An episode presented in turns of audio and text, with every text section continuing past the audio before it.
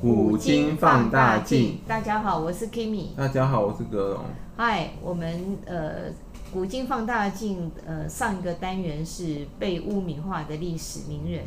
那我们共制作了五十六集，所以算起来有一年多的时间。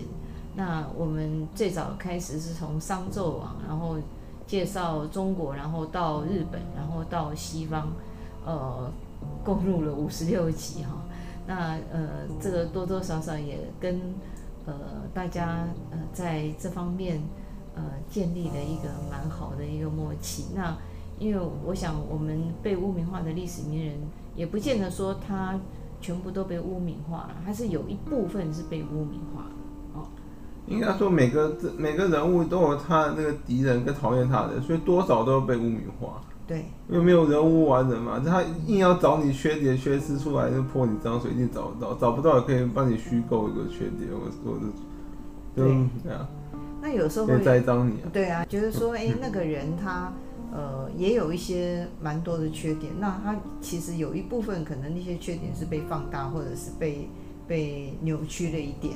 那我们现在要把我们的那个主场的优势又拿回来， 我们又要回到中国，而且我们这一次讲的这个主题，应该是格隆比较更加的熟认的一个单元嘛，哦。那格隆要不要帮我们介绍我们的新的主题是？我们新的主题是那个从三国来谈领导统治之术，哦，那我们就简称三国领导学吧。哦，可以啊。啊，那三国，我我知道格隆对于三国的历史是非常的熟悉，可以算是倒背如流吧，哦哈、那这个三国的话，其实有非常多的嗯不同的面向可以来介绍三国，因为很多人也介绍过三国。那我们这次为什么想到说从三国来看领导啊？因为觉得很多事情都是跟领导统御有关的。那呃，因为三国其实它是在东汉末年慢慢的这样呃形成的，所以呃我们要先从东汉的那个对，而开且国，而且其嗯实三国是很特殊的时代。对嗯他是那个中国历史上那个应该所以说是那个那个怎么讲，嗯，嗯人才最璀璨的时代。没你错去你去比较其他的那种嗯乱世期间啊，呃那个人才的那个这个那个，就说那个能力跟那个什么，质跟量都没那对么高质量质量都没有说像三国那么高。那为什么啊？为什么三国会有这么多人才？ 人才辈出是那时候是，那个就那个时期突然人才很 很就是说井喷呐、对啊，所以就有人怀疑说是那种跟气运有关，哦，就是说，所以后来三国统一三国不是晋吗？对，晋为什么那么弱？就是因为在三气运在三国时候已经把它消耗光了。气数对，已就是尽啊，就是那种重，就是那个叫做什么汉汉族的那个气运啊，在三国时代已经把它提前预支消耗光了，所以晋才会这么弱， 就这种说哎，我法。想到 推背图，对啊，就有嗯还有的说是那个是张角搞的，就比如说他会嘛呼风唤雨、撒豆成兵，所以说是他他把嗯多那少个有一嗯点能力的哦对，哈比。如说他把汉族的气运那个先先预知透支到到那个三国时期，就把它先先那个先把它用光了。哎，我想到哈利波特有那种巫术、法术的哦。好，那因为呃，因为我们就呃想要讲像三国的话，我们就先从这个东汉的开国皇帝对嗯开始先说起。我们要谈三国的那个，刚刚说是那个叫领导嘛，三国领导术。其实领导术不只不只是指那些诸侯国君啊，嗯，那个什么，其实那些武将啊，那谋士也是他们自己的领导术。对对对，我们以后有机会介绍三国里面也然有后很多因为武将嘛。嗯因为三国，嗯因为三国发生的时期就是东汉末年嘛，嗯所以说为什么会形成三国跟后来诸侯割据，嗯，就不得不从那个东汉光武帝刘秀讲起。我们没有否认他的优秀，只是他的有些领导跟统治的嗯的那个什么方法跟那个什么跟措施啊嗯，造成了后来形成的三国跟那个群雄割据。哦，从他开始就有对影，响。 他种下原因了，对，好啊，那刘秀他他算是刘邦的，呃，呃不知道第几代了哦，很多了吧？嗯对啊，嗯那个他就是我们讲我们这一集的主题要讲东汉光武帝刘秀嘛。嗯对，汉光武其实我们一般这个正确的说法，他的国号就是汉，嗯只是因为我们后代要研究史书方便，嗯所以把它分为西汉、东汉，就比较就说因为它是不同的不同时段的汉嘛，所以这因样啊为会比中较。间夹了一个王莽，王莽的心 嘛，对啊，所以说等于说汉朝断掉断了掉过，所以为了研究方便，我们才把它分成是后代史家把它分成西汉跟东汉。对啊，就会有其什实么刘汉的东国晋西国号就叫汉，对，没错，就刘秀他创的那个东，嗯，就是东汉，其实国号就只有汉一个字而已，是东汉是我们后代说的，对，所以我们所以史书其实就讲他汉光武帝刘秀，嗯，汉光武他帝字文书，他是东汉的开国皇帝，对，他的庙号很特别，不叫光武，那叫世祖，哦，他那谥号才叫光武皇帝，哎，叫氏族的都很强，啊对对对对对啊对嗯，啊， 对啊，有有个世字都很强，什么世宗啊，什么世嗯祖啊。，对啊，对对啊啊清朝啊，都也有啊，对对对，我我四的都很世界的四都很都很很厉害，厉害对，啊嗯他也算是一个千古一帝，很多人对他的那个评价都非常对的啊。推崇肯定，最有趣就是我们之前讲刘秀嫂好像有稍微提到，讲就是王莽的，就应该说讲王莽的时候有提到对那个，刘秀好像没有专门讲他过。对那讲王莽的时候有提到，有人说王莽是穿越者嘛，对，因为他很多新朝的那个就新莽啊，就新朝嘛，新朝很多那个措施跟政策都根本是现代的，跟现代很像。对有什么啊，就就从那个现代穿越回古代，把它搬照搬过去实施。其实他废除奴隶对啦，， 其实他实施都是改一革些币制啊，对啊，什么废除奴隶啊，那什么嗯。那什么，把那个土地把那个土地归公 啊土地归公，然后分发给所有所有的那个什么那种农民去耕种啊，均就把地均地富把嘛地主的那个打地主就平对了，均地权，对啊对啊，讲平均地权啊，涨价贵公，嗯反正他很多很多政策其实利益是良善，只是不符合他当时那个汉朝的民情，所以最后他失败。而且得罪了既得利益，没，错，嗯，之前讲王莽有讲到，那有人说王莽是穿越者嘛，然后刘秀的外号叫做大魔法师，因为他那个。因为他那个击击溃王莽大军那个昆阳之战啊，嗯有人说那个他是用天降陨石，那个新那个新莽大军说那个天空突然坠下一堆陨石往他军营飞 去，哇，那这个比那个 张角还厉害 哎。对啊，张角整个训掉了。对啊，他能够他妈弄个陨石出来的，对不对？呃，那张角人家说他只是会那个呼唤天雷而已，对啊，可是我觉得陨石啊他直接把比较强陨石直接弄下来，天雷还要劈很多刀，于是直接直接几块砸下去像有就点解像决。山崩地裂那种感觉。 对啊，陨石比较强，对啊，我们现在捷运还有一站叫昆阳站， 所以说。先不说刘修是不是真的是魔法师啊，他那嗯个他至少有那个有天运加持。你看他什么时候陨石不坠落吗？在他跟那个跟那个王莽决战时，大军决战的时候，陨石就坠嗯落了，而且还是往往那个王莽军营的方向坠落。那这个陨石造成王莽那边不是全部全军覆没嘛？应该说造成他们士气崩大溃，因为吓为死了！因为古代人很信奉那种上天跟鬼神的，嗯嗯嗯所以看到陨石王军营那个降坠落，就觉得应该是王莽得罪上天了。对啊，而对嗯且啊王莽其实就是得位不正啊，因为他是算是篡汉的，没错，嗯，他就是他虽然是讲的好听是叫汉帝禅让给他，可他是其实用逼迫的方式，所差不以多这些史书都说王莽篡 汉，对，对啊， 他改不了，对啊，对啊，他说这个已经这个黑历史洗不白。所以后来这个刘秀就顺利的那个呃推翻了这个，把那个王莽给那个推翻，然后你刚刚有有谈到那个刘秀跟刘邦的关系吧？嗯刘秀是汉高祖刘邦的九世孙，他是汉景汉景帝刘启的七世孙，他算是那个长长沙定王定王刘发的后代。长沙定王刘发是那个汉景帝的第六个儿子，被封分封为长沙定王，嗯嗯他的那个封号叫长沙定王，三个字，嗯，长沙定。所以其实刘秀自己就是就是世家贵族。没错，他就其实就算个氏族。其实那当然了，其实讲明白，中国古代每个当皇帝都是氏族啊，就是你看嘛，那个汉朝姓刘嘛，嗯，然后就是说当上皇帝他们都变氏族啊，就是开国元勋，可能开国开国元勋可可能不是是，可是像刘邦就不可是啊。对、嗯我跟你说，可是你当上皇帝之后，你那个你那后个面的姓子氏，孙，你那个嗯姓氏就因为你是皇帝就开始尊贵，后来就等于你那个你那个家族就变氏族了。对啊，你对啊，皇帝对啊本身对啊就是个氏哎很族，多人都觉得姓刘很很那个呀，很很荣耀，因为姓刘的当过皇帝，而且是汉朝的皇帝耶，对不对？那姓李的当过唐朝的啊， 对不对？点点点。真的，嗯到现在都觉得不错。 好，姓姓李也不止当过唐朝，啊嗯他还当过大顺的皇 帝， 李自成啊，你不能否认啊，他是皇帝，他有国号啊，他有称帝嗯啊，所以他就算皇帝，虽然是短命的也是皇帝啊。像我的姓氏就没有人当过皇帝，点点点。哎，有点稍微遗憾一点点。 好像你好像有哎、没有，那不算皇帝吧。张献忠好像有称帝、欸，张献忠有称帝，可是他没有一个朝代吧有嗯人说称帝都算 皇帝，这？OK 样吧？讲你又比较比较舒服吗？没有，没有， 不想跟他扯上关系，没有，没有。又不想跟张献还忠。好 还好，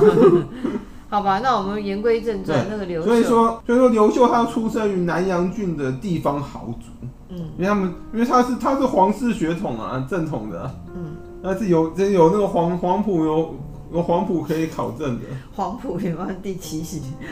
害我想到黄埔军校，哦，就是有那个皇室的族谱可以考证，嗯嗯就像我们后后面三国一定会提到刘备一样，然后他他就是中中山靖王之后，对啊，他动不动就把中山九挂在嘴边，然后然后因为汉献帝有帮他认证过，所以他就从此被称为刘皇。所以天子有承认他，说这个皇室族谱有找到他的名字。那以后我们再慢慢讲到对他对好了，对嗯，所以说刘秀他就是一个很尊贵的地方豪族，还不是一般的地方，他是他是第不四过他家也族是。很厉害，对这么多。这个世家大族这么多姓刘的子孙，为什么他能够这个他很厉害啊，不管是不是有天助，他那个嗯能他力他很在强？昆阳之战用用了一一万多人就击溃了那个王莽的四十万大军，以寡击众的这个典经典之作，对啊呃，那也是因为内战的那个声名大噪，名动天下，真的，嗯。然后都他认识这一号人物，你要说天助自助对啊，真的，对啊你必须要自己还蛮强的嘛，不然然后老王天要帮莽你也对，帮不然后王起。莽就变成那个他的背景板，对啊，所以说那种那种那种那种决战最好不要一次派几十万大军过去，万万一被对方击溃你就完蛋了，对啊，一次 你就解是决等于了等于说你就一次就等于已经完了，给我们玩完了嗯对，就玩完了，因为你就等手上已经没兵了，真死的光嗯了。是就那些被击溃的那些新新莽的军队啊，后来大概就算是逃兵也不会回去。是，所以所以他说他，因为清朝末年就是王莽那些措施太太超前了，所以造成国家动荡啊。嗯，然后呢，各地都那个寇盗风起，就盗各种那个各种盗贼啊什么的，都饥想要寒起盗心，想要夺取天下。嗯所以在西元二十二年的时候啊，嗯那个刘秀跟他的哥哥叫刘颖啊，嗯在宛宛城起兵。嗯，所以宛城后来在三国是很重要的城，因为它叫做那个龙兴之地，因为东汉光武帝是在那里发迹的，嗯，就是有点就就有点像那种就是那种皇帝的起起家之地。风水宝地。对，就大家认为是风格，然后龙兴之地 啊，对啊，汉汉东汉就现从那在很多个，人看风水都要先看一 下，所以宛在三国是很重要的城市，很多都直接叫兵家必争之地啊。那哦，那以后我们再讲对，以后到，再讲。嗯然后过了三年，到西元二十五年的时候啊，嗯，那时候刘秀哥哥刘演已经死了。他是战死的嘛，不是，他他是他是被那个另另外一个刘氏血脉更始皇帝给杀了，啊，因为因为他那时候就是那个战功彪炳，又是刘刘氏的那个子孙啊，哦，所以说造容不成下他了，更始皇帝猜忌他，所以就那个嗯就就等于在宴会中把他暗杀。功高震主，对他怎功么高没有震主顺便把刘秀一起解决啊？没有啊，因为刘秀比较聪明，他有劝他哥哥不要去啊，哦他哥哥一定一定要赴宴啊，那刘秀觉得那宴个无好宴对啊， 鸿门宴呐，对不对？对啊。但是刘秀真的是还是而且刘秀蛮聪明的，因为刘秀有个那个历史上很多成功者必备条件，他很会隐忍哦。在更始皇帝杀了他哥哥之后啊，哎，他还他还继继续那个隐忍臣服于更始皇帝，等到后来羽翼已丰之后才，才把才把他给那个报仇才去为他哥哥报帮他哥哥报仇，逼那个更始皇帝退位。哦，倒也没杀更始帝，他还蛮有仁厚之心的耶，哦因为他大概觉得杀可杀可不杀，留反下正了一个污名也不对好。对啊，他说可杀可不杀，把他把他逼到退位，他等于就是已经那个玩完了嘛。他的政品政治性、生道嗯德那个情操算是不错的，嗯，很好。所以西元二十五年，刘秀就是羽翼已丰嘛，他就登基称帝了，改元建武，嗯，然后国号是汉，然后历史上史书后世称为东汉。没错。那我们刚刚讲到他的军事能力很强，那他的治国的一种表现应该呃也马上要讲到，嗯然后这个其实刘秀称帝之后啊，嗯他并没有直接统一天下，他称帝的时候还没统一。嗯，他在称帝以后才逐步扫除、扫平了各方势力，他就先称帝，因为要名正言顺之后才那个才好动兵嘛。嗯，然后他最后统一了中国，很不容易。然后刘秀在位很长哎、嗯他在位三十二年，他做得好啊，对没有不像对？命也命活得也够久。长， 对啊，我考你一下，东汉在位时间第二长的皇帝是谁？第一长是是刘秀，那第二场是不是汉献帝啊？对，是汉献帝。想不到吧？但是那 个嗯东东汉最后一任皇帝居然是在位第二长。你很会，就是临时给我来那个 点点哎点呦。你你是猜一个汉献帝哦？不是用猜的好 不好？那那现在就 言归正言归正传，传。所以，因为他当他统一中国全国之后啊，社会逐渐从动荡中恢复，所以历史上称呼他为光武中兴。有那种中心名号对嗯的啊都是很强大的。然后西元五十七年的时候，就是刘秀病逝于那个洛阳城。那我们要讲到刘秀领导统治之术啊，嗯因为刘秀他其实自己麾下兵马不够不够多嘛，所以他其实起兵后到后来统一中国，很多是靠那个地方世世家大族支持他的，哦就是他他很会那个笼络别人，而且有人望，他军事能力当然也很强，嗯他是靠那个世家大族那个笼络之后，他才能够顺利登基称帝，然后统一全国。他好像也有点像那个丰臣秀吉那种呃能耐，跟人家就很容易把闹，然后就别人都很容易信服他。对对对，就是他、哦嗯他蛮能够让人家信服他，因为他好像品人品因为很他好。的仁厚对宽大是对蛮厉害的。对啊，光是他赦免跟死地之招就很高，因为嗯后因为会让后来人想投降他都会放心投降，因为他连一个杀兄仇人都可以赦免。真的，然后对他啊好像也没有杀功臣哎、没有，他没有杀功臣，这不容易哎、因为一般的皇帝会猜忌功臣。他不止没有杀功臣，他还大封功臣，这个这个就是那种感觉，就他在是他封了二没十有八个将，你叫云台二十八将，让他们让他们那个还享受后代祭祀。真的好棒、哦，这种忍者之风哎哦，难怪人家都很信服他，他也可以安稳的做了三十二年的皇帝，不容易。所以说，刘秀的领导统治之术，第一点就是他皇帝跟世家大族就氏族共治天下，嗯，因为氏族对他那个统一、要统一跟那个怎么称帝是有贡献的、啊，嗯嗯所以他等于说要回馈氏族，他可能也需要氏族帮他治理天下。嗯嗯，有点共治哦。其实古代很多皇皇族，像我刚刚说，皇族本身也是世家大族一员，所以他跟有些氏族其嗯实应该都是某一方面立场是一致的，而且是其实不是完全一致，因为他毕竟是皇帝，对，可他有一些方面是跟氏族是立他场是们一比样的。较有共通的语言吧，嗯，然后也比然较后了解彼此然。后很多朝代其实都是皇帝跟氏族共治天下，然后刘国家秀的一些他刚好又是靠氏族支持才能够取得天那下种，经脉都在他们手上，这一点就很好，人和，嗯哦，对啊，人和跟就像那个嗯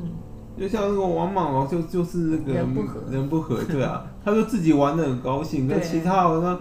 就人他家不他懂他，对他他也称不懂别人，他称帝以前好像还还蛮蛮人人和和的，的对啊，嗯，就人家大家都觉得他谦恭下士啊对啊对，啊王对莽啊谦恭下士是， 对，就说真的大家觉得他很谦怎么卑一啊，当谦恭皇帝会不会变个 人呢、然后我觉得他之前应该是演的，不然就是换了位置他没有换演了。到 底，然后第二点就是刘秀他他的遣他派遣众将去攻伐四方，要加速统一嗯，过程。这一点也是保卫疆土嘛，对对啊，就是因为他称帝之后还没有统一全国啊，嗯就他派各方将领去那个往不同的方向打，来加速统一过程。这很像那个司马家的晋啊，嗯他们统一三国过程就是那个。就是那个什么派派不同将领嘛，各各自往蜀国跟吴国打，同不同意啊？嗯这样比较快一点啊。同不同意？对啊嗯，这也是一个很好的领导策略。然后重点来，因为刘秀军事才能很高，所以他他厉害到说，往往可以从那个前方上报的排兵布阵跟那个跟形势的途那什么途中说发现问题所在。嗯，当然啦、因为很多时候啊，就是前线要把那战报送到皇帝手中，都要经过很久嘛。嗯，那有时候可能也是会前线情况也是会变的啊。嗯那有时候也常常因为前方不能及时得到纠正，导致被敌人所趁所嗯所那兵败。，对啊嗯。所以他只要布阵，然后他就知道哪边有缺陷就对了，对，就马上找出问题。这个嗯对是很厉害的一个军事军事专才。对啊，不然他怎么算天你才一万多人可以击溃四十万的、啊？对啊他这很会领兵的啊、很会领兵，嗯然后第三点政策是刘秀的领导统统治之术里面的一大败笔啊，因为可能跟他个性有关，他个性比较仁厚嘛，嗯所以他对外政策方面啊嗯，他居然接受了南匈奴内迁入塞，就是说他把南匈奴引进了那个汉朝的疆域，嗯，让他们在那个汉朝北边那个有一块领地让他们居住，等于说把南匈奴往往内迁了，等于说就是让他们居住在汉朝的疆域因为内。匈奴太高兴，所以说，南匈奴当然是也有帮汉朝一些忙啊。嗯，可是南南匈奴跟北匈奴打，对，可是问题是，南匈奴后来也也因此造成那个汉朝东汉北伟大边北边不断的暴引起暴乱，嗯然后造成了三国时代啊北北边的一大变换。就三国时代北边有很多外族的变换嗯啊，所以说西所以说那西晋为什么为什么马上就被外族所亡？因为那些外族其实在，在那个就是汉汉朝那疆域外，其实那个当时蛮强盛的，只是当时因为汉朝人三国时代人才辈出啊，嗯所以那些诸侯强到说把那些外族吊起来打，所以那些 所以说那些诸侯还活的时候，那些外族进不了 关，也没有也进不来。这么强，对啊，像那个什么曹操啊、公孙瓒嗯啊、袁绍啊，其实他们都都把那些边那些边那很会嗯边打疆外族的，边疆那嗯些外族吊起来打，连孙权都把那个什么那个那个什么，都都把那个什么三月吊起来打。哦，那三国真的是最有名的是诸葛亮把那个南蛮给那个平对了啊啊，对对啊，啊，南蛮也是外族啊，七擒孟获对啊啊，，所以那些所以那些外族都被那三国那些名人修理得很惨。哇塞，那 些那些那三名国人这超些强名真的。真的是你说的人才璀璨的一对啊一个时期，嗯所以我们就稍微做一个小结论好了，就是说，光武帝就是汉光武帝，他有很强的那一面，就是他的领导统御，一个是人和嘛，嗯，哦，一个是军事能力很强，对，然然后后也派派众将去也很分会，去分兵统那个什么攻，就是攻伐全对对国，，统一天下。那他如果统治的一个，如果有一点点的呃值得商榷的地方，就是他他引了南匈奴外内迁，造嗯成后面的对汉朝东汉的边患，然后也间接造成三国时代那些北方的边患，就南匈奴是其中一支。是是，就当时三国时代主要北方的边患，就什么乌桓啊、对匈奴啊，是还有那什么那个那个那个南匈奴就是其中一支啊，是是，对啊，还有什么三月跟南蛮，那就是南方的事情。对，所以这个就是我们今天跟大家做一个分享跟分析，呃，就是汉光武帝他的一个领导学。对，那呃，谢谢大谢谢家，大因为家时，没有间关关系，系我，们就讲到这，好谢谢谢谢大家，拜拜拜拜拜。